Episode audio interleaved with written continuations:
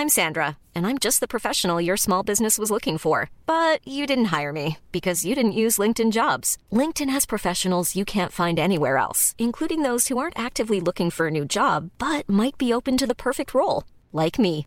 In a given month, over 70% of LinkedIn users don't visit other leading job sites. So if you're not looking on LinkedIn, you'll miss out on great candidates like Sandra. Start hiring professionals like a professional. Post your free job on linkedin.com/people today. Les amis, bienvenue, j'espère que vous allez tous très bien, très très content de vous retrouver pour cette nouvelle vidéo. Et ça fait un moment, ça fait un moment qu'on s'est pas retrouvé avec Stan. Stan, comment ça va? Qu'est-ce que tu nous racontes?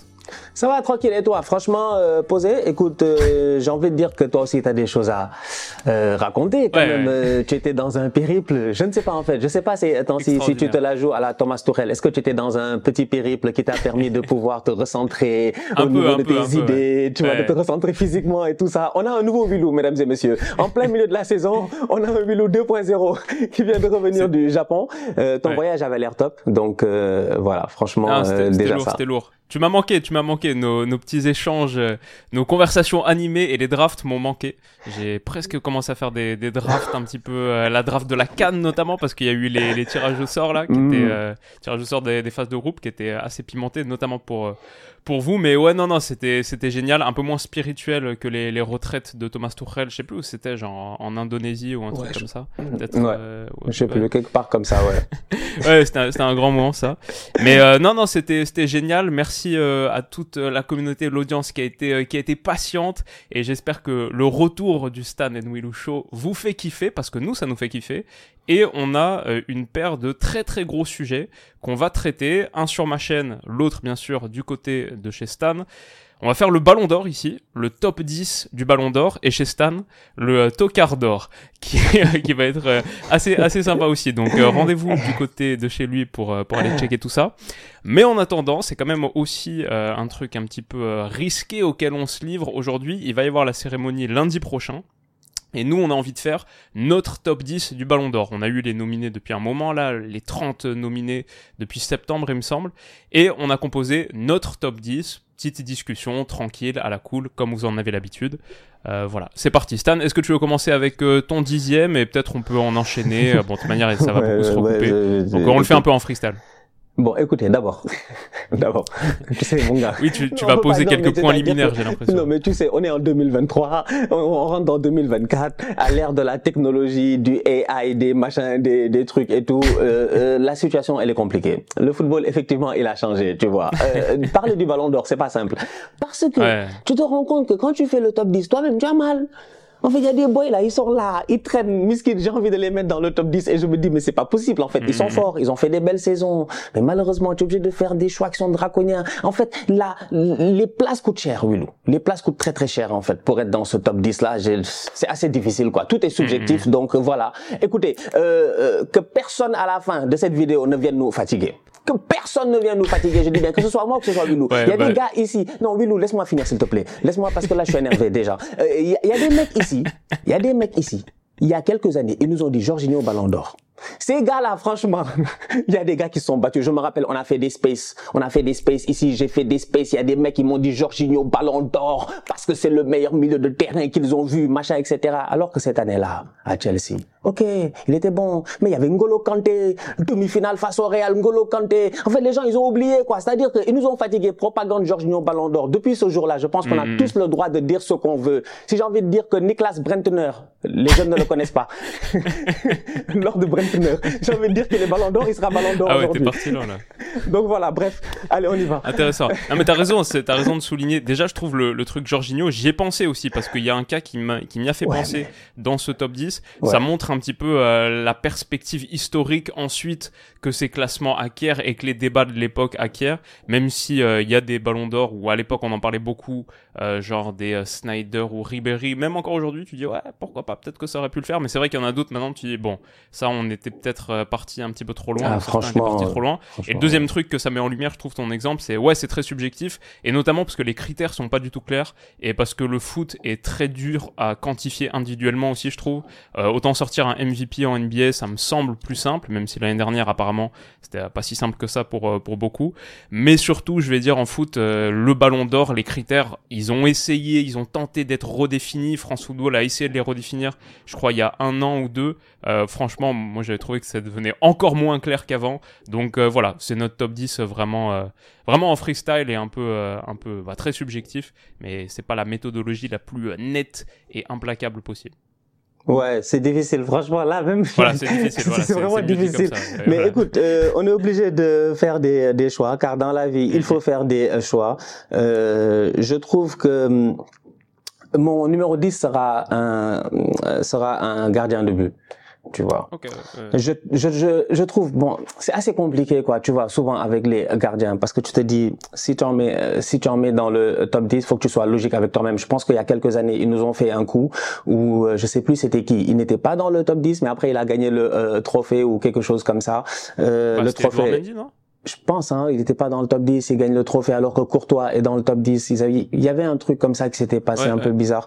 Moi, j'ai envie de dire que je pense qu'il y a eu des gardiens qui ont été exceptionnels au courant de la saison. On les connaît tous. Euh, il y a André Onana, il y a euh, Marc-André Ter Stegen qui n'est pas nominé. Il y a euh, Emi Martinez qui a été exceptionnel à la Coupe du Monde. Il y a Yacine Bonou qui s'est géré Liga Europa, machin, Maroc et tout. Mais moi, j'ai envie de mettre, je dis bien, bon voilà, à cette dixième place, Marc-André Ter Stegen.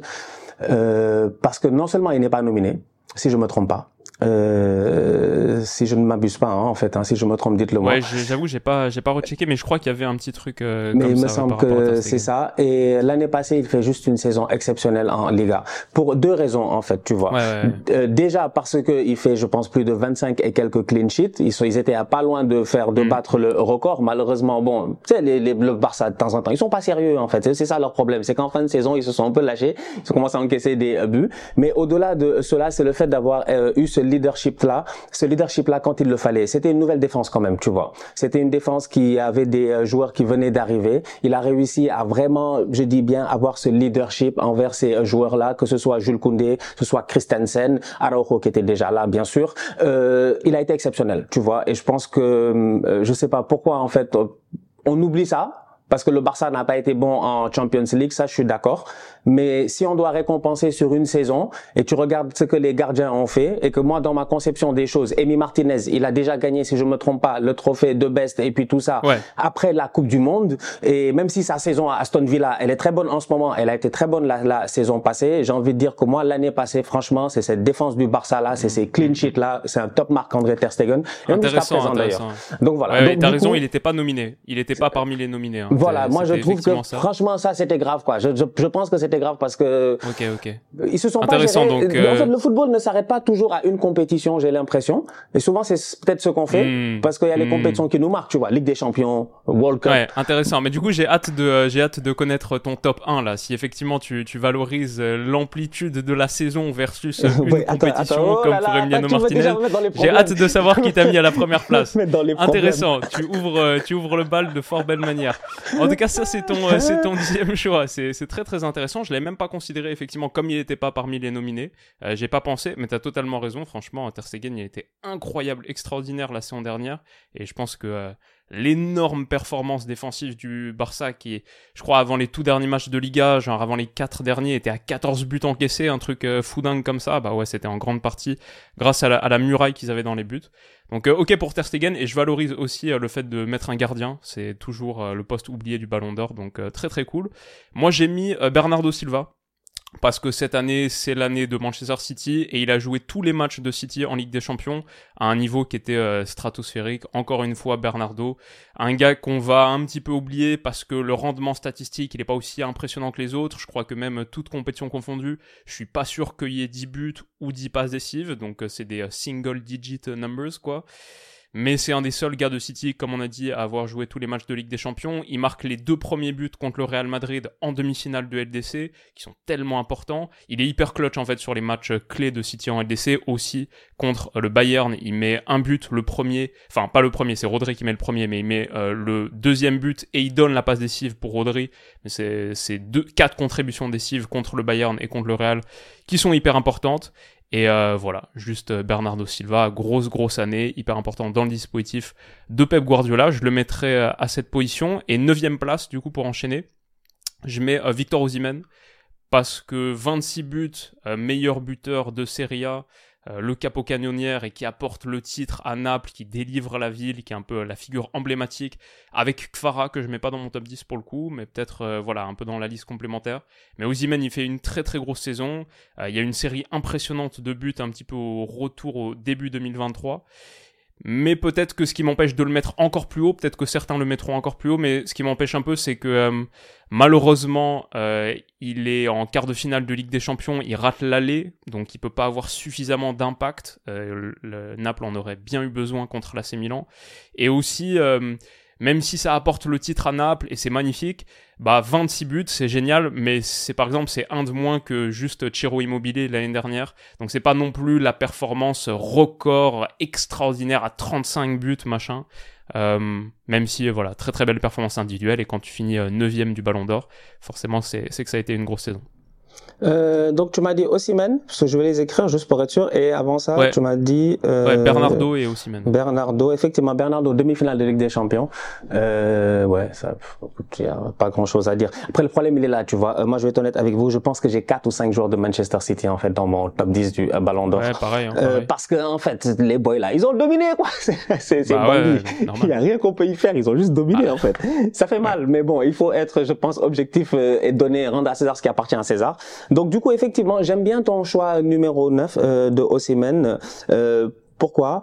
Parce que eh ben j'avais j'avais Osimhen en numéro 9 en fait. C'est ah, aussi bah, c'est aussi drôle que ça. Et euh, par contre en numéro euh, si si je peux me permettre d'enchaîner euh, ouais, en numéro 9 et mon numéro 8 eh ben c'est Julian Alvarez Euh, intéressant, ça, débat intéressant, vas-y. il est pas dans mon top 10, mais euh, ouais, moi c'est Julian Alvarez en fait, c'est c'est le Glock. Franchement, c'est le, c'est le clock. Moi, je rigole même pas avec l'enfant. Je rigole pas avec l'enfant. Pourquoi? Parce que je regarde sa saison et je me dis, en fait, franchement, le petit l'année passée, je pense qu'il fait partie des top attaquants, en fait, sur la saison. C'est pas le boy qui a marqué le plus de buts, mais c'est un des boys qui a peut-être marqué les mémoires à travers ce qu'il a réussi à faire sur le terrain à des moments décisifs, tu vois. Et le football, c'est ça. Pour moi, le football, c'est ça. Donc, Julian Alvarez, la Coupe du Monde qu'il nous fait et la Coupe du Monde nous compte dans ce, dans ce ballon d'or-là, dans, dans la saison du ballon d'or. Pour moi, elle est juste exceptionnel en fait, tu vois. Parce qu'avant la Coupe du Monde, c'est pas forcément un joueur qui est connu par le grand public et même peut-être même par la plupart d'entre nous, on le connaît pas forcément, tu vois. On sait qu'il y a Manchester City a recruté un nouveau boy comme ils ont fait dans le temps avec Gabriel Jesus,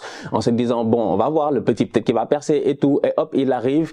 Euh, je pense qu'il joue 13 matchs et quelques en première ligue, il te claque 9 et quelques buts si je ne me trompe pas. Euh, sa, sa Coupe du Monde, elle est exceptionnelle, il est décisif euh, presque constamment sauf le premier match qu'il n'a pas eu l'occasion de jouer parce que je pense que c'était Lotaro Martinez qui était en, pointe. Donc du coup, il réussit à s'installer aussi.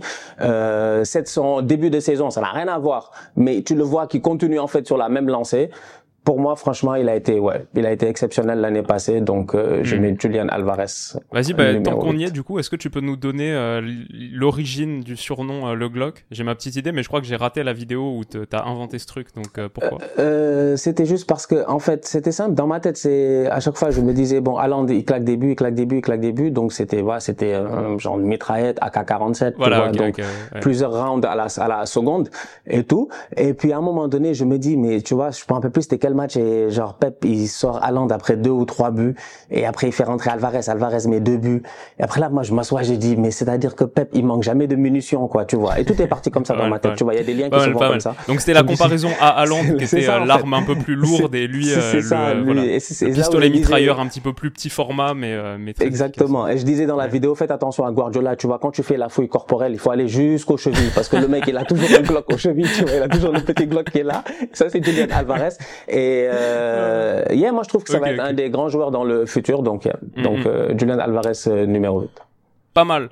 Euh, la raison pour laquelle euh, je trouve que c'est évident de le considérer, c'est parce que cette saison 2022-2023, qui est d'ailleurs, il euh, faut peut-être le rappeler, euh, c'est pas le Ballon d'Or d'une année civile qu'on est en train d'attribuer cette saison, c'est le Ballon d'Or de la saison. Bah, cette saison 2022-2023, c'est la saison de l'Argentine et de Manchester City. Et Alvarez, du coup, il a les deux. et il a le plus beau palmarès euh, possible, imaginable. Première Ligue, FA Cup, Ligue des Champions, Coupe du Monde sur une même saison. Le gars, il plie le game à, je sais pas quel âge il a, 22, 24 ans, un truc comme ça.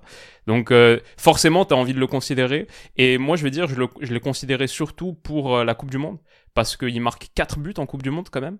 Et à partir effectivement du match contre l'Arabie Saoudite et peut-être un match aussi où il est un petit peu reposé ou quoi, mais sinon euh, il joue tout et tout en tant que titulaire. Contre la Croatie, en demi-finale, il plante un doublé. Euh, il joue euh, jusqu'à la prolongation, jusqu'à la seconde moitié de prolongation contre la France en finale. Euh, donc ouais, ouais, il fait un très très gros mondial. Le truc qui m'empêche un petit peu de le mettre, c'est que effectivement, il a été le Glock, le super sub, mais du coup, quand on regarde par exemple toute la phase à élimination directe de Ligue des Champions, il joue 55 minutes sur tous ses matchs confondus. Et il joue pas une seule minute en finale de FA Cup non plus, par exemple. Donc c'est un gars qui a pas été titulaire quoi. Après c'est ce City là où finalement euh, peut-être que le la, la, conception de titulaire elle est un petit peu plus euh, floue et euh, dissoute dans ce Manchester City là c'est c'est toujours un groupe de 14 15 16 qui tourne énormément etc mais mais ouais c'est les raisons pour lesquelles perso je le mets peut-être juste en dessous du, du top 10 non, je suis tout à fait d'accord avec toi. Par contre, sur le dernier point, c'est la, le fait que effectivement en Ligue des Champions, il n'a pas forcément eu l'occasion de pouvoir euh, de euh, pouvoir briller. Ça, ça, par contre, je suis d'accord. Même si du coup, il marque euh, un but en demi-finale contre le Real Madrid. donc finalement, même avec peu de temps de jeu, bah, il a été ouais ce, ce, gars ultra efficace, le super sub, mais mais assez peu utilisé sur le sur la fin de saison de Man City. En tout cas, voilà, ça c'est donc ton huitième choix. moi, mon huitième et mon septième, pour continuer sur la veine Manchester City, c'est John Stones à la huitième place et Gundogan à la septième. Euh, Stones parce qu'il a été le point d'inflexion de la saison de City. Enfin, si on doit sortir les joueurs les plus importants ou les moments clés de cette saison, la plus grosse saison de l'histoire de City et une des plus grosses saisons d'un club tout court au 21e siècle, bah ça arrive avec le repositionnement de John Stones, avec l'invention de ce milieu en boîte et John Stones aux côtés de Rodri. En plus, il fait cette énorme, énorme finale de Ligue des Champions, euh, la finale du, euh, du Beckenbauer de Barnsley là, avec ses 6 euh, dribbles réussis sur 6 tenté, il a été euh, monstrueux. Et c'est tellement un moment important de la saison de City quand il bascule, je crois en février, un truc comme ça, aux côtés de Rodri, que euh, j'ai envie de mettre ça en lumière. Et Gundogan, bah parce que ça a été euh, il y a beaucoup de joueurs clés. Hein. Je crois que sur tous mes joueurs de City, j'ai marqué euh, le joueur clé de Guardiola, mais en fait, c'est, c'est le cas pour tous. Il est le capitaine, il est le gars qui euh, soulève la coupe à la fin. Il a marqué tellement, tellement de buts importants et était tellement important dans ce rôle de euh, milieu offensif, un petit peu sur la gauche du, du carré de la boxe. Et le doublé contre United, par exemple, en finale de FA Cup, mais aussi à la fin en première ligue, euh, deux doublés consécutifs, je crois, contre Leeds et Everton sur des matchs, euh, c'est genre 34e, 35e ou 36e journée de première ligue, un truc comme ça, les deux d'affilée, qui donnent un petit peu le titre dans ce, dans ce duel contre Arsenal. Euh, ouais, Gundogan, bah voilà, il a été, il a été énorme aussi, et donc Stones Gundo, c'est 8e et 7e pour moi. Yeah, c'est des très bons choix, franchement. Euh, j'ai pas mis euh, un Gundogan. Euh, J'étais en hésitation sur euh, John Stones, tu vois, entre euh, John Stones et puis euh, Rodri. Ouais. Ce qui est assez compliqué parce que tu te dis, ah, c'est Jean-Pierre, il a été pertinent, tu vois. C'est un bon joueur, franchement. Moi, je me rappelle quand les supporters de qu'est-ce qu'ils disaient les supporters d'Everton, je pense, quand ils leur ont vendu Stones, le, ou les supporters de Liverpool, ils disaient genre euh, Money can't buy you Stones ou quelque chose, ils étaient en train de chanter, ils se moquaient de lui en fait au début. Mais effectivement, c'était un tocard, c'était difficile. Mais bon, qui n'a pas été tocard avec euh, avec Pep Guardiola? Bon, à part euh, les boys du Barça à un moment donné. Tu sens qu'il y a vraiment une évolution qui a été faite et franchement, l'année passée au milieu de terrain, il a été exceptionnel. Donc ce rôle hybride-là mériterait largement pour moi de d'être inséré dans ce top 10 du Ballon d'Or, tu vois. Mais donc, t'as euh, mis ni Stones ni Gundo. Euh, non, j'étais non, j'ai pas mis Gundogan. Mais j'étais en hésitation. non plus. J'étais non, j'étais en hésitation entre John Stones et puis Rodri. Ok, d'accord, d'accord. Donc du coup, et là du coup, je pense que vu la manière à laquelle c'est parti, effectivement, vu que tu as mis John Stones, tu vois, on va faire un classement un peu plus varié, tu vois. Mais j'aurais mis John Stones, mais je vais mettre Rodri quand même. Rodri septième? Rodri septième. Hmm, intéressant. Je l'ai mis troisième. Pardon on en discute, euh, on en discute. Vas-y, on en discute maintenant. Vas-y. Donc, Rodri septième. C'est lui, Jorginho Ballon d'Or. C'était Vilou. C'est lui qui était derrière la propagande. non, mais Rodri. Non, Rodri. Rodri a été exceptionnel. Franchement. Il a été hmm. exceptionnel, ça je suis d'accord. Mais euh, je trouve que les boys que j'ai mis devant ont aussi été exceptionnels dans ce qu'ils ont fait, tu vois. Donc, ok, bah du coup l'argument pour moi pour Rodri, parce que vas-y on les on les balance un petit peu en, freestyle dans le désordre. Pour moi Rodri, euh, c'est presque le joueur le plus important de City sur la saison dernière. Je suis d'accord. Et ça me semble assez différent de Jorginho quand même à l'époque, parce que son influence, elle est incroyable. C'est pas juste les trophées qu'il a gagnés, etc. Et pour le coup, euh, si on regarde les distinctions, bah évidemment, il y a le fameux vainqueur de Première Ligue, vainqueur de FA Cup, vainqueur de Ligue des Champions, vainqueur de Ligue des Nations aussi avec l'Espagne. Il est homme du match de la finale de Ligue des Nations, il est homme du match de la finale de Ligue des Champions, il est élu joueur de l'année de la Champions League. Il marque le but en finale, le but le plus important de l'histoire de Man City, euh, peut-être à égalité avec celui d'Aguero contre QPR, mais bon, en gros, genre le but de la saison 2022-2023 en club, c'est Rodri qui le marque. Il marque le premier but aussi en quart contre le Bayern, qui est tellement important. Et au-delà des buts, parce que c'est pas là-dessus que tu vas jouer, juger pardon, un, milieu défensif, c'était le joueur vital du dispositif de Guardiola. C'est le nouveau Busquets, mais euh, parfois avec euh, le Busquets moderne, un peu le Busquets des années 2020, avec euh, une couche physique en plus euh, vraiment impressionnante, capacité à répéter les efforts. En vrai, il a joué 100% des matchs importants de City. Les seuls moments où il joue pas, c'est les moments où ça le fait un peu tourner en League Cup ou pour le reposer sur les rencontres de fin d'année de, de Première Ligue. Je pense que ça a été littéralement le premier joueur coché sur la feuille de match par Guardiola systématiquement et toujours en tant que titulaire et il a eu aucun bas. Donc euh, moi j'ai pas vraiment souvenir de performance de match raté de Rodri. Je trouve que de A à Z, il a été impressionnant et en plus, il a été décisif dans les vrais gros gros moments qui comptent en étant euh, élu homme du match sur les finales. Je, je, pense que la saison de Rodri, c'est simplement que euh, on, a tendance à mettre moins haut au Ballon d'Or des gars qui sont euh, des milieux défensifs parce qu'ils statent moins, parce que ils prennent un petit peu moins la lumière. Mais la saison 2022-2023 de Rodri, je pense euh, c'est difficile pour un milieu de terrain qui est pas un milieu de terrain offensif créateur de faire mieux que ça en fait. Pour moi, c'est ça va être le gold standard pour un milieu défensif slash central quoi.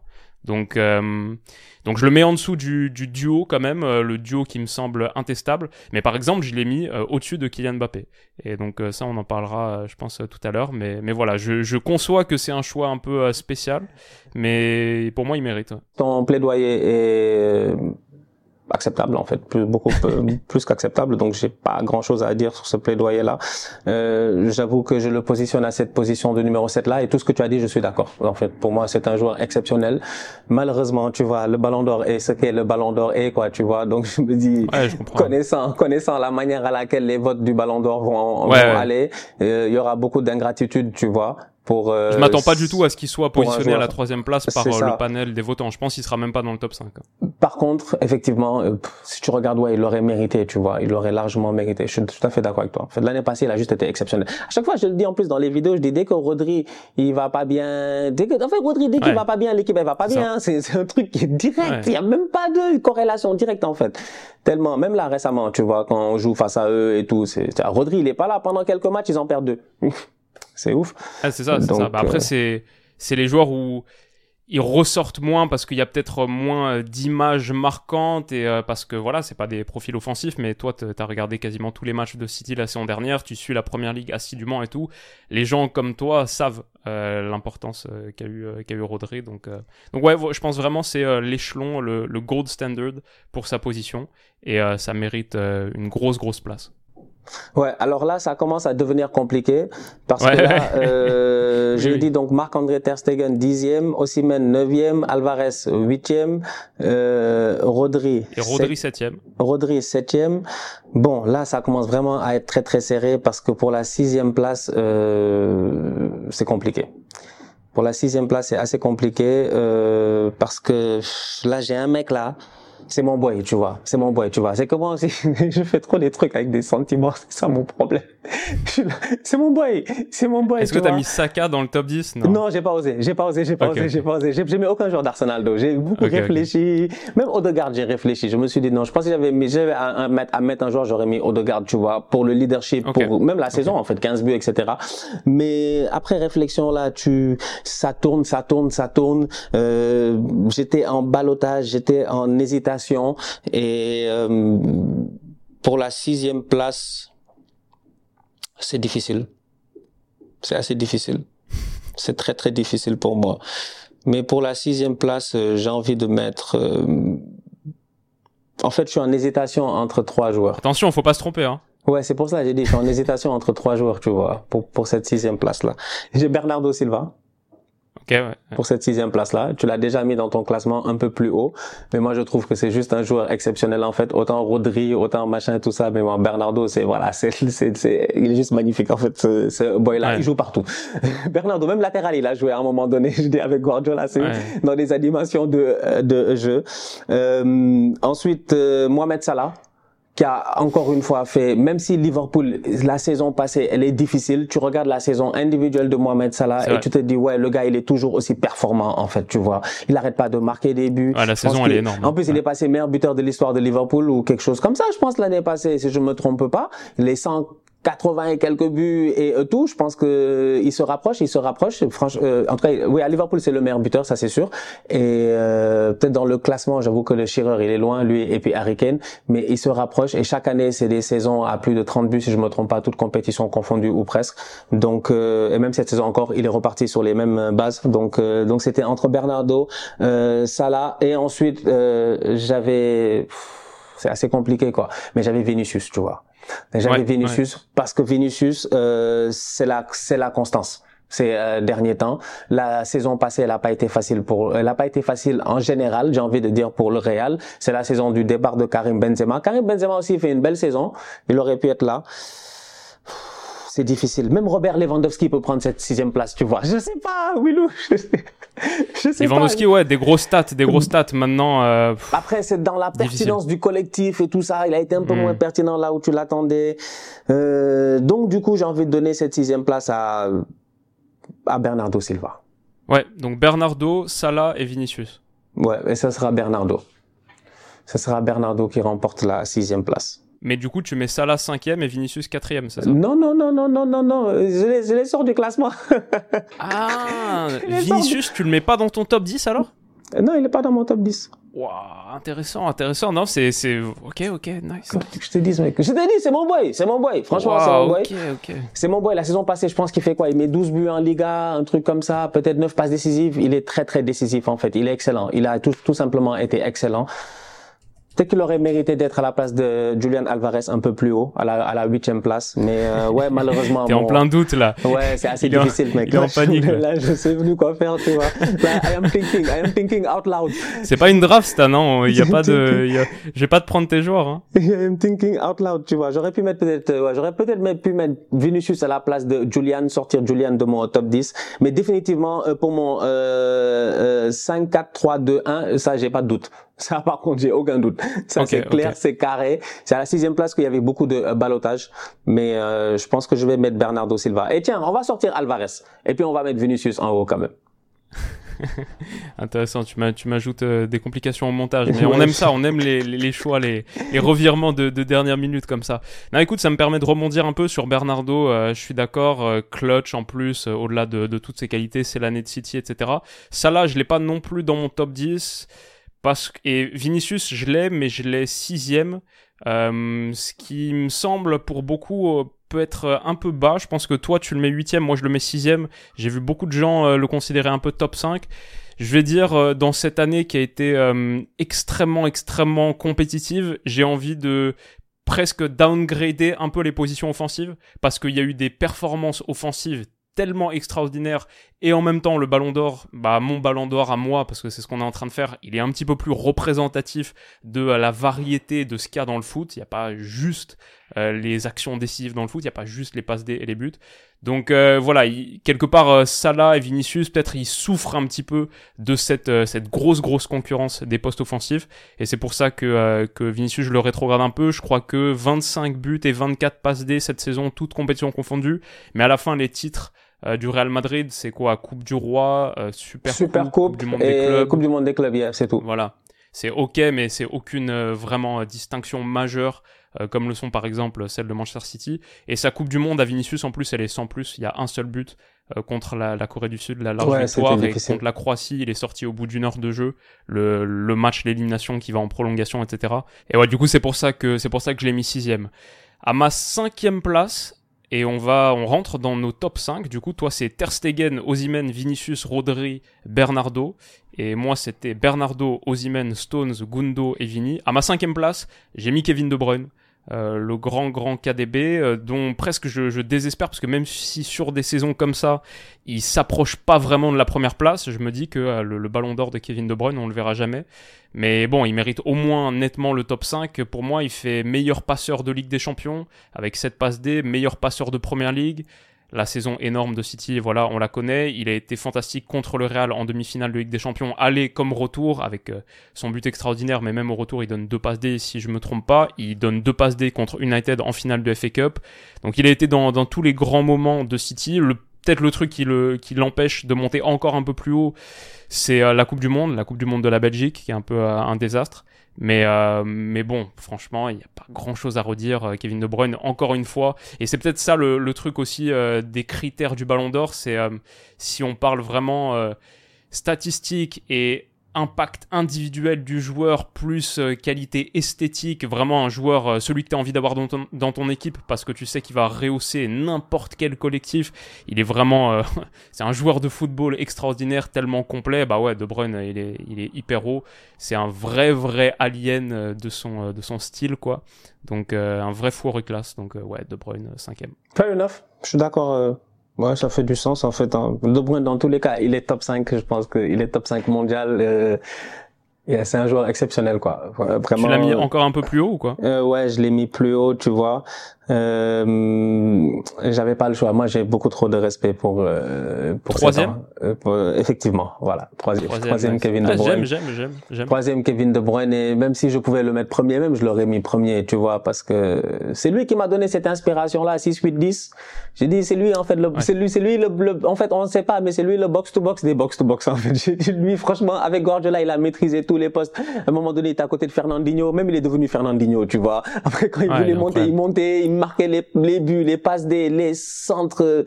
Et De Bruyne m'a donné des punchlines dans les débriefs. C'est incroyable. les, les, les passes, euh, les passes qui sont des lignes imaginaires, qui traversent le terrain, comme celles qui traversent le globe. C'était l'équateur c'était c'était c'était Kevin De Bruyne franchement c'est un incroyable incroyable peut-être euh, le truc qui est un peu dommage c'est euh, quand quand on pense à, la Coupe du Monde il y a le moment euh, où il donne cette interview avec Hazard là juste avant le début et on sent que les deux sont pas très confiants sur les chances de la Belgique. Moi, c'est aussi un petit peu un des trucs auxquels je pense quand je pense à Kevin De Bruyne. C'est un monstre absolu. Techniquement, il est fou dingue.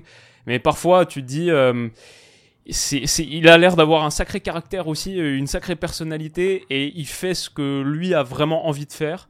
Et tu sens que si euh, s'il sent pas trop la vibe, etc.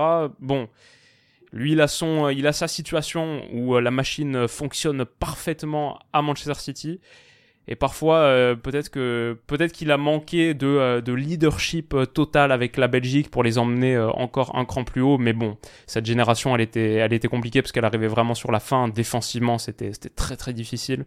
Donc, donc voilà, c'est mon petit regret avec la sélection. C'est vrai, pour le leadership, je suis d'accord avec toi. C'est vrai. Peut-être que c'est un leadership différent, tu vois. tu, as, parfaitement raison. Tu as parfaitement raison. D'ailleurs, même à ce c'était Gundogan le capitaine l'année passée, tu vois. Donc euh, bah c'est vrai que c'est vrai, c'est vrai, c'est vrai. Mais bon, écoute, on peut pas tout avoir hein, dans la vie, miskin.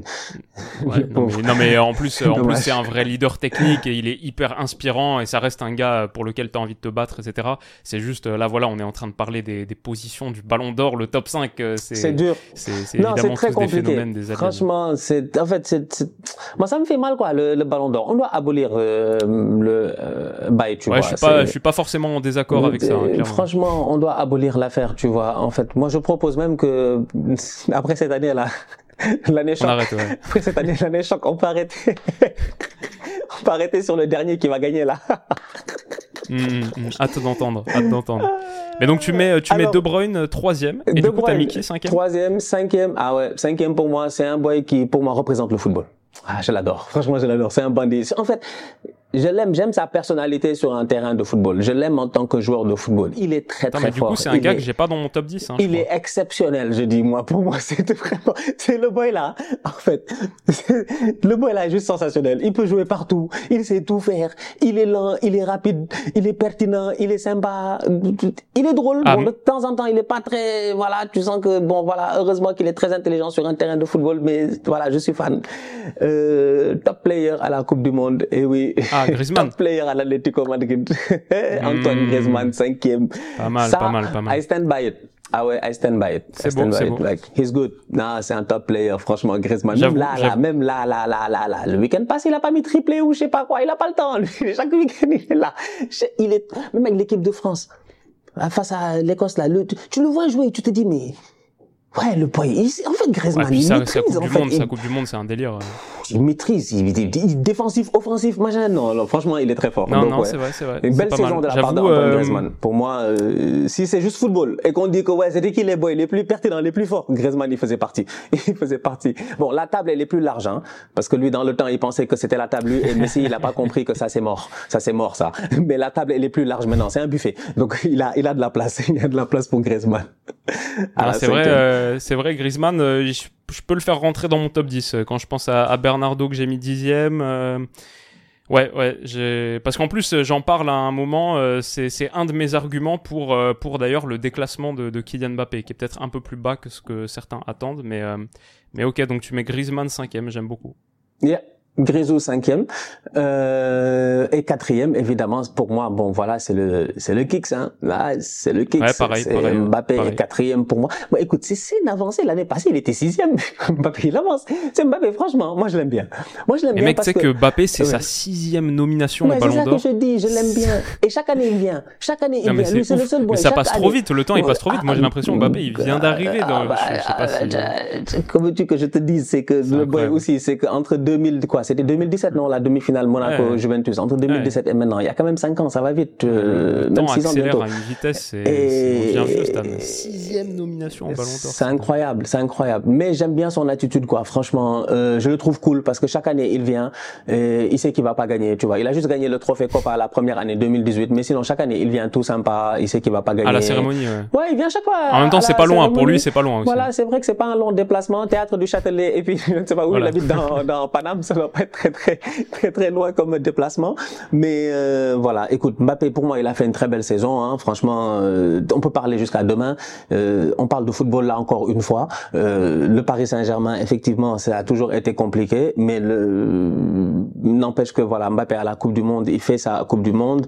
Euh, c'est où qui met un doublé encore? C'est face à la Pologne ou un truc comme ça là. Il vient, il Ouais, claque ouais, un doublé, des, des trucs. Il va en finale, le match il est compliqué. À un moment, tu te dis bon, il y a peut-être la baraka, il y a le destin, mais il y a le talent aussi, tu vois. Ça on peut pas enlever. Il y a le talent. ouais. C'est comme euh, cette semaine en Ligue des Champions, passement de jambes, accélération de colibri, pas frappe croisée. On n'a rien compris, franchement. Donc euh, le petit, il sait jouer au football. Euh, il est constant dans ses, euh, lui tout seul parce que euh, Haaland fait une très belle saison, mais Mbappé fait une saison équivalente en fait en termes de statistiques. Franchement, je pense qu'ils sont à deux buts ou quelque chose comme ça, 54, 56. Donc c'est pour dire, malgré tous les problèmes qu'il y a eu à, à Paris. Donc il y a beaucoup de respect pour le Kicks. Donc quatrième pour Ouais. moi. Mais Ouais, bon, ouais, le ballon d'or arrive ouais. pour lui. J'espère qu'il va le gagner un jour, hein, parce que là, là, il faut qu'il gagne Ah, l'euro. Là, faut qu'il gagne l'euro. Il faut que la France gagne l'euro. En fait, il faut que la France gagne l'euro. Mbappé, il fait comme la Coupe du Monde. Peut-être. Allez, vas-y. Peut-être que ça va peser parce que le ballon d'or est trois mois après, tu vois. Bah Mais maintenant, je pense euh, Bappé, Haaland, Bellingham, c'est un peu le, c'est le trio qui semble émerger pour euh, pour les futurs Ballons d'Or, hein, peut-être, mais euh, On va voir. en tout cas, euh, en tout cas, ouais, moi aussi, Ouais, moi aussi, jure. je l'ai mis, je l'ai mis quatrième. Je crois que, je crois que c'est bas. Hein. Je crois qu'on est tous les deux assez bas par rapport à. Je crois il va finir troisième. Toi, t'as mis Kevin De Bruyne, moi j'ai mis Rodri. Voilà, on fait un petit peu le, choix de Man City pour, euh, pour le podium, pour compléter le podium, le choix des, des grandes saisons collectives, parce que la réalité, c'est que la saison du PSG, c'est un peu un désastre. La réalité, c'est que euh, Mbappé, voilà, à partir de, euh, bah, le PSG sort en huitième de finale de Ligue des Champions. Malheureusement, malheureusement pour lui, lui, il arrive que à partir de la fin du match aller, et en plus, il est pas loin de l'impacter. Ça se joue à un petit hors-jeu de rien du tout. Décisif. Euh, Nuno Mendes, etc. Mais à la fin de la fin, bah, il y a zéro but. Du coup, sur ce moment où ça sort, c'est vrai qu'à l'Alliance Arena au retour, il est un petit peu invisible, comme le PSG euh, dans son ensemble. Et bah ça c'est typiquement les trucs, moi je peux entendre totalement qu'on mette euh, Mbappé troisième, qu'on le mette plus haut parce que le talent est tellement éclatant. Enfin franchement, moi ça reste aujourd'hui encore euh, le joueur numéro un que je prendrais dans mon équipe si demain euh, j'avais une équipe, si demain je pouvais recruter un gars dans le football mondial, bah ça resterait lui parce que je trouve que c'est vraiment lui le cheat code et c'est vraiment lui qui est capable de choses totalement délirantes hors normes et bah c'est Kylian Mbappé quoi. Mais bah, cette saison, euh, il y a la finale de Coupe du Monde avec le triplé. Mais il y a aussi le quart de finale contre l'Angleterre où il passe un petit peu à côté, où il est un petit peu invisible. Euh, la France se réveille sur cette finale de Coupe du Monde, mais bien sûr, lui, il marque le triplé. Mais bon, c'est à la toute fin. Ça dépend aussi beaucoup des entrées de Colomboigny, de Marcus Thuram.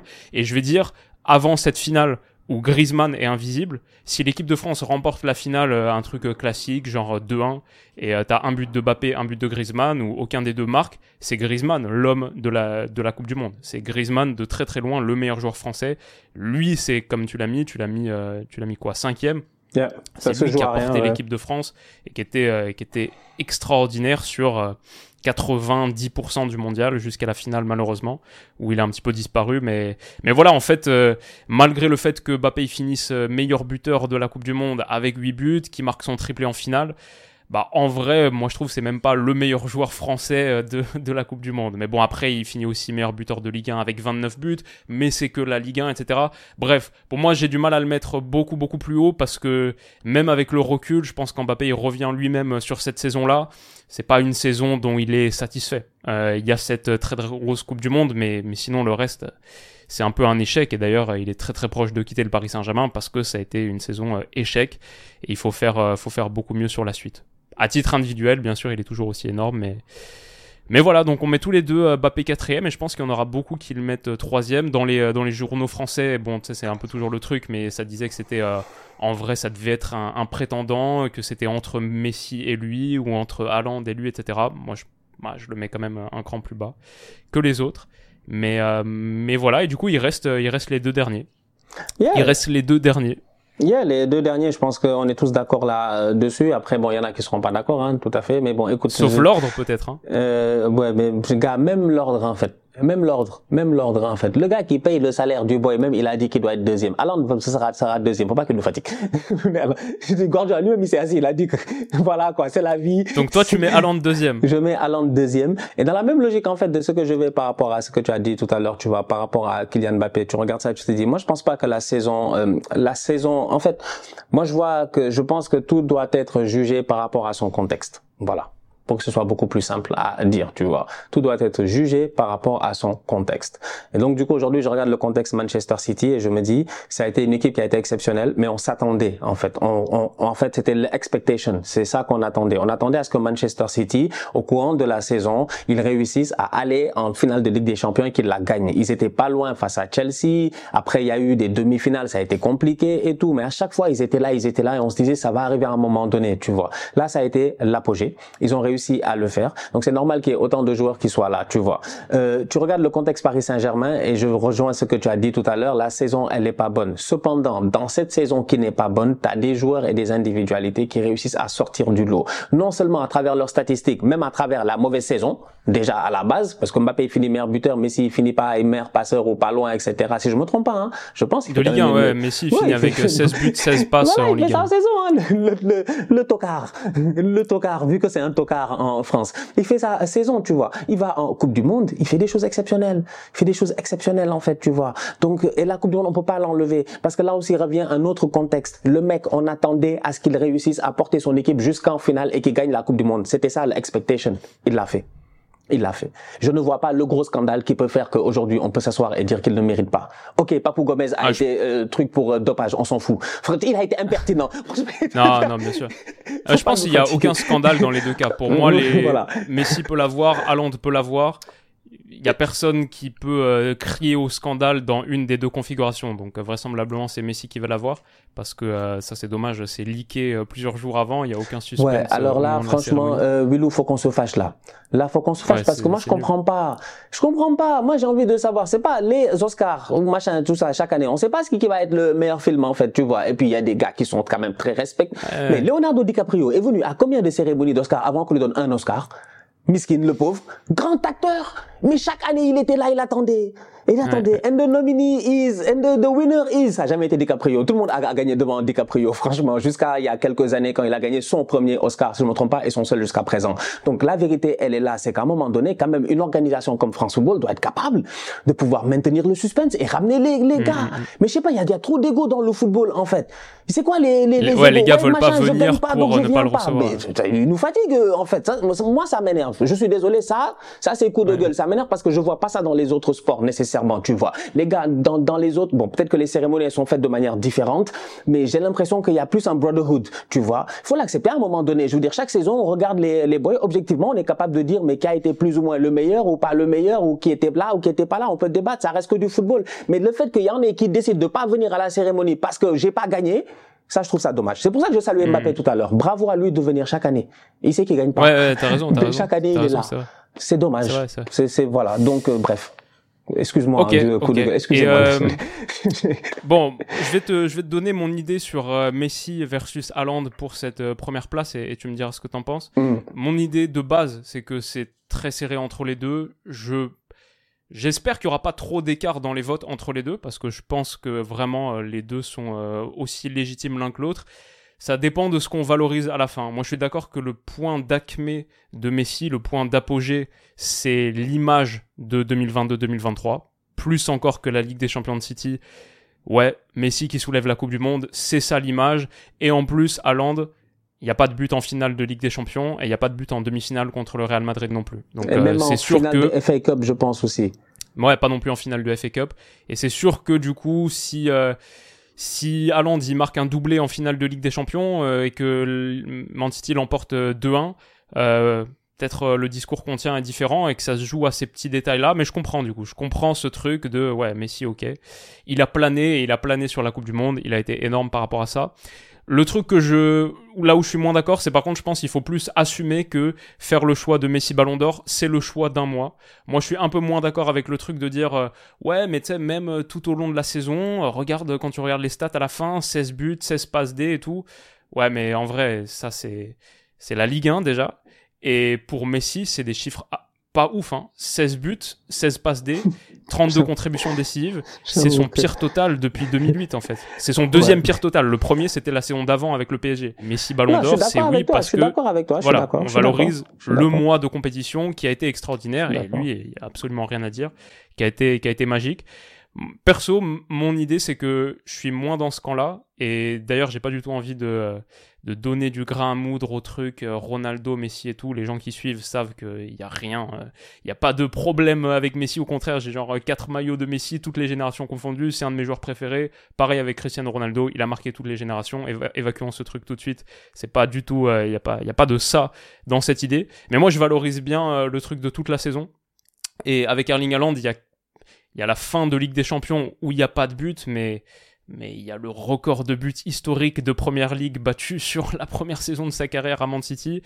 Il y a la Ligue des Champions qui est remportée par Man City. Le truc qui échappait aux hommes de Pep Guardiola depuis euh, hyper longtemps. Lui, il arrive, il est la pièce manquante, il débloque le truc. Il est une des pièces manquantes. C'est pas la seule histoire de City qui remporte la Ligue des Champions, mais quand même, son impact est énorme les 36 buts, il a pas joué la Coupe du Monde, voilà, il peut pas faire mieux que ça, il a marqué à quasiment tous les matchs de la Norvège qu'il a joué, mais bon, si on commence à donner les ballons d'or que parce que tu fais partie d'une certaine nation, bah ouais, ça aussi je trouve que c'est un petit peu problématique. Et à la fin, juste j'ai envie de dire, euh, Messi remporte la Coupe du Monde, il remporte le trophée de meilleur joueur de la Coupe du Monde. Ces deux choses-là, elles sont logiques. Et pour moi, ça s'arrête là. Parce que c'est des, récompenses qui sont euh, non seulement suffisantes, mais en vrai elles sont bien au-dessus du Ballon d'Or. Et après, il y a la saison 2022-2023 qu'on évalue. Et même si pas tout est à jeter dans la saison 2023 de Messi, en club, je veux dire, bah, Haaland est pour moi net, net au-dessus. Et après, euh, il y a des considérations, de style de jeu, de préférence technique, et là-dessus, je comprends qu'on préfère Léo Messi, aucun problème. Moi, je pense moi-même, je préfère Léo Messi, même si j'enlèverai rien à Haaland sur ses qualités de finition, de buteur. C'est pas parce qu'il marque des buts qui ont l'air simples, qui sont simples en réalité. C'est vraiment un, un tueur extraordinaire. Il a une perception des espaces. Enfin bref, tout ce qui fait le, le registre technique euh, très particulier d'Erling Haaland. Mais voilà, moi je valorise plus, euh, plus le temps long. Et à la fin, le mec finit meilleur buteur de Première Ligue, meilleur buteur de Ligue des Champions. Il a quand même deux buts en quart de finale contre le Bayern. Il est élu meilleur joueur euh, de l'année UEFA, joueur de l'année Première Ligue, soulier d'or européen. Je, si le mec gagne pas de récompense individuelle majeure euh, sur cette année-là, en vrai, il la gagne, je sais pas quand il la gagne, donc donc ouais, moi j'ai mis euh, de premier, mais je suis pas non plus choqué. On, on, inverse les deux, ça me pose pas, ça me pose pas de gros problèmes. J'entends tous tes arguments en fait. Franchement, ils sont très pertinents. Euh, c'est difficile de trouver des contre-arguments par rapport à ce que tu as dit parce que effectivement, écoute, euh, le Haaland, il a tout fait la saison passée. Hein. Il a tout fait. Après une saison, c'est un peu des hauts et des bas, mais lui, il a plus ou moins été sur des hauts. On va dire quelques turbulences en fin de saison. Donc c'est peut-être pour cela que finale de Ligue des Champions, tout ça, ça a été peut-être un peu plus difficile pour lui. Demi-finale, c'est des choses qui peuvent arriver. Euh, mentalement aussi, il faut comprendre que c'est un gamin aussi. Tu vois, c'est pas c'est pas Léo Messi qui les objectifs étaient totalement différents. Je suis sûr que l'année passée, en, en, débutant la saison, tu as Haaland qui est un gros transfert qui arrive à Manchester City. Il doit performer. Il y a une Community Shield qui se joue face à Liverpool, on s'en rappelle. Tu as un Haaland contre Darwin Nunez qui commence à être créé en début de saison. Darwin Nunez remporte ce premier combat-là, mais on avait oublié, en fait, ce premier round-là, on avait oublié que c'était 12 rounds, quoi, en fait, tu vois. Et Miskin, le pauvre, après, il s'est fait écraser. il, a, il, lui-même, il a rien demandé parce qu'il a même pas demandé à être dans le combat. C'est nous, on l'a mis dans le combat, le pauvre. Donc c'est pour dire. Donc Haaland, il part avec cette idée-là de se dire, j'arrive dans un nouveau club, c'est un coach euh, qui est un grand coach, euh, il y a une grosse pression sur lui aussi, j'en suis convaincu, parce qu'on se demande est-ce qu'il va s'adapter à ce style de jeu-là, est-ce qu'ils vont réussir à jouer le style Guardiola avec Erling Haaland et tout, et finalement il fait une saison exceptionnelle, tu vois. Donc ça on peut pas le lui enlever. Donc effectivement j'entends tous les arguments que tu me dis. Après Messi moi à côté, euh, ce que j'ai envie de dire c'est que dans la même conception des choses et dans la même pensée, lui il savait en commençant la saison Paris Saint-Germain, il savait que c'était sa dernière saison, il savait qu'il allait se barrer, il savait qu'il avait juste besoin de régler le problème de la Coupe du Monde. En fait, ouais, bien sûr, tout a été fait en ce sens, ouais, clairement. Lui, en fait, tout son problème, c'était la Coupe du Monde. Alors, ça aurait pu être en décembre ou ça aurait pu être en juin. C'est tombé que c'est en décembre, donc ça lui a permis d'arriver encore beaucoup plus frais tu vois, beaucoup plus frais. Et on se rappelle d'un très, d'un très bon début de saison de la part des joueurs du Paris Saint-Germain, incluant Neymar, tu vois. Ils ont été très bons en début de saison. Ils vont à la Coupe du Monde et Léo Messi réussit quand même à nous faire une Coupe du Monde exceptionnelle, une Coupe du Monde qui Bon, euh, en plus, c'était une belle Coupe du Monde hein, en général. Il n'y a pas eu de scandale. Tout s'est plus ou moins bien passé. Je pense, hein, si je me trompe pas, il y a eu des fights et tout ça. C'est normal. Ça fait partie de l'ambiance de la Coupe du Monde, tu vois. Mais à la fin de la journée, je regarde ses performances et je me dis, le mec, il a été décisif dans tous les matchs. Il a constamment été homme du match. En fait, on était là, on a witness l'affaire. En fait, on n'est pas fou là, franchement. On se réveille à 4 heures du matin pour regarder les matchs. On a un witness, on était là, on était témoin. On était témoin en disant mais c'est pas possible. Chaque match, il était homme du match. Chaque match, face au Mexique, il était là, les gars, galère, galère, galère. Mais il y avait rien dans ce match-là. Quiconque a vu la Coupe du Monde sait que c'était vraiment. Moi, je me rappelle ce jour-là, j'ai regardé, j'ai dit non. J'ai dit en fait, il y a que Messi, peut-être, peut-être. Et oui, effectivement, peut-être, il l'a fait. Et l'entrée d'Enzo Fernandez aussi. Qui mais c'est-à-dire que tu regardes McAllister, c'est-à-dire qu'il y a des, il a réussi à vraiment regrouper. Mais De Paul était là. De Paul n'est pas un joueur extraordinaire, franchement, qu'on se respecte entre nous. Mais c'est un gars qui, quand tu sais que si le gars lui dit meurs, il va mourir. Et De Paul, il a, il a, il a vraiment tout donné. Donc le gars a eu ce leadership là d'amener un groupe qui n'est pas un groupe extraordinairement fort. Franchement, je trouve que sur le papier, l'équipe de France elle est beaucoup plus forte. Je trouve qu'il y a beaucoup d'équipes en fait qui étaient beaucoup plus fortes que l'Argentine. Euh, et euh, un coach qui n'est pas le coach le plus expérimenté. Pour moi, il y a trop de facteurs en fait qui font en, considération que je me dis ouais, c'était ça Coupe du Monde en fait. C'était, on peut pas le nier ça et l'enlever. Maintenant, je suis d'accord sur l'argument de la saison. Effectivement, la saison est moyenne pour un gars qui a fait une saison à 90 et quelques buts il y a même pas 7 euh, ans ou 8 ans. Je suis d'accord que effectivement, c'est une saison qui est, qui est très très moyenne. Donc oui, je peux comprendre Erling Haaland euh, numéro 1 et Messi numéro 2. Je pense euh, que ça montre aussi l'importance du, du, timing parce que euh, comme on a dit, je pense que si Erling Haaland il marque un doublé ou un triplé en finale de Ligue des Champions, peut-être ça change un petit peu les, les avis. Et aussi, pour moi, je pense que ça aurait aussi changé mon avis, même mécaniquement, si le mois de la Coupe du Monde, au lieu que ce soit novembre-décembre, hop, magiquement, tu le déplaces à juin-juillet et qu'on reste sur ça, plutôt que de rester dans ma tête sur euh, les six derniers mois de Messi au PSG, qui sont euh, vraiment bof, quoi. Euh, si on finit vraiment sur cette grosse Coupe du Monde et qu'il y a exactement la même chose qui se passe, mais juste tu changes l'ordre des choses, ça, je pense, ça aurait vachement impacté mon avis et j'aurais mis Messi premier. Donc bah, ça montre aussi à quel point euh, c'est des choses comme ça qui, qui biaisent nos raisonnements. Et d'un autre côté, tu me disais que Kylian Mbappé, c'est vrai que là il est quatrième, mais la vérité c'est que si ce soir-là, que il claque ce but-là euh, et que Martinez ne fait pas l'arrêt, bah Kylian Mbappé, il est sûrement Ballon d'Or en fait. Il est sûrement au Ballon d'Or. Il est sûrement au Ballon d'Or parce qu'on on, on, aurait été là, l'argument aurait été simple. On aurait dit attends, le petit. On aurait dit le petit, il a été champion du monde très très jeune, plus jeune joueur, machin, tout ça, appelé et aller tweeter. Vraiment, on connaît la, la connexion. Ok, 2018, ils ont gagné. Mais après, entre temps, entre-temps, il y a eu ce upset-là, il y a eu ce match-là face à la Suisse. Malheureusement, il rate ce penalty. Il a réussi à se requinquer de, de, de euh, cela. Il y a eu du leadership et tout. On lui a donné le brassard de capitaine, machin, tout ça. Je ne sais pas. Il arrive à la Coupe du Monde. Râle, les gars. Il gagne la Coupe du Monde. Était mort. C'est Mbappé, ballon d'or sans discussion. C'est pour dire, effectivement, tu as raison le fait que ça joue sur des petits détails comme ça, t'as raison. Le, centimètre euh, de, de, la cheville là d'Emiliano Martinez, ouais, il fait sans doute la différence à la fin parce que parce que Messi va le gagner alors que les deux jouaient dans la même équipe et qui sortent euh, piteusement contre le Bayern les deux ensemble en huitième de finale. Donc euh, donc ouais, sans doute. Et, euh, c'est ouf, je trouve aussi, ça montre à quel point c'est une récompense qui est... Moi j'aime bien le Ballon d'Or pour son côté historique. Je trouve ça sympa de ensuite euh, aller voir le Ballon d'Or de 1995 euh, et voir que c'est Mathias Zammer ou non, 97 ou 96. Et tu dis, ok, intéressant, donc c'était ce gars-là. Et après tu peux aller fouiller un petit peu et c'est un peu une connexion à l'histoire du foot que j'aime bien. Mais après, sur les choix en eux-mêmes, euh, bah là franchement ça montre à quel point c'est très très difficile. Et du coup du coup je suis content de nos euh, de ton Griezmann 5 de mon euh, Rodri 3 de récompenser les joueurs de collectif qui ont été extraordinaires parce qu'à la fin c'est surtout ça le foot Yeah, tout à fait. Et même quand je dis, j'aurais pu mettre euh, peut-être un point d'Arsenal, tu vois, j'aurais peut-être pu mettre Martino de garde. Parce que le foot, c'est aussi la subjectivité et les émotions. Voilà, toi-même, tu sais, tu vois, si tu me dis coach de l'année, j'aurais peut-être mis Super Mick Arteta, tu vois, on sait jamais. non, hmm. mais euh, franchement, euh, c'est pas pour finir. Moi, la, la récompense, personnellement, en fait, je trouve qu'elle me fatigue parce que c'est difficile, ça devient de plus en plus difficile de pouvoir juger. Et même dans le temps, quand tu regardes dans le temps aussi, c'était difficile. Tu regardes des, des ballons d'or 2002, 2003, 2004, 2005, mais les listes, mais dans le top 10, tout le monde peut gagner. Tout le monde peut gagner. Miskin ouais. Thierry Henry, il a jamais gagné, en fait. Tu vois, tu te dis, ah, qu'est-ce qui s'est passé? Tout le monde peut gagner, tellement les gars étaient forts. tu regardes les joueurs, tu t'es comme, ouais, mais il y a que des top players. Il y a même pas un gars, tu doutes. Tu es comme, ouais, lui, en fait, qu'est-ce qu'il a fait ici? Il a échappé. Il y en a pas. Il y en a pas. Tellement les, le, donc c'est une récompense qui est à la fois prestigieuse, mais très ingrate aussi, je euh, trouve, parce que on peut peut-être à la fin limiter ta carrière en disant tu ne l'as jamais gagné. Mais ça ne veut pas dire que tu n'es pas un très très grand joueur. Et ça, c'est quand même dommage, tu vois, parce qu'il y a des gars qui sont des légendes dans ce football-là. Franchement, moi, je discute même pas. Tu, tu me demandes, je sais pas, moi, tu me dis Francesco Totti, je te dis légende. Tu me dis Del Piero, je te dis légende. Tu me dis Henri, je te dis légende. Tu me dis machin, je te dis légende. Mais bon, après, s'ils l'ont gagné. Et à l'inverse, il y a des gars qui l'ont gagné Ouais, ça va, tu vois, mais. Ah, moi, jusqu'à présent, Canavaro, Canavaro, jusqu'à présent, j'ai des discussions avec lui. Des discussions avec, je veux discuter avec Canavaro je veux discuter avec. De très bons joueurs, mais. Ouais, même les deux là, qui, qui, même les deux frérots là, surtout Nedved. Nedved devant Henry là, je pense. C'était Nedved l'année des invincibles, le machin. Ouais. Nedved devant Henry là, je veux discuter un peu. Bon, il y a des discussions à avoir, mais bon, écoute. Ouais, Ribéry, c'est pas facile. Effectivement. Écoute, euh, très bien, on a fait euh, une heure, euh, c'est pas mal pour un petit, pour un petit épisode de retour, de rentrée. Donc, euh, donc très cool, les amis. Euh, mettez-nous en commentaire votre euh, top, allez, au moins top 5.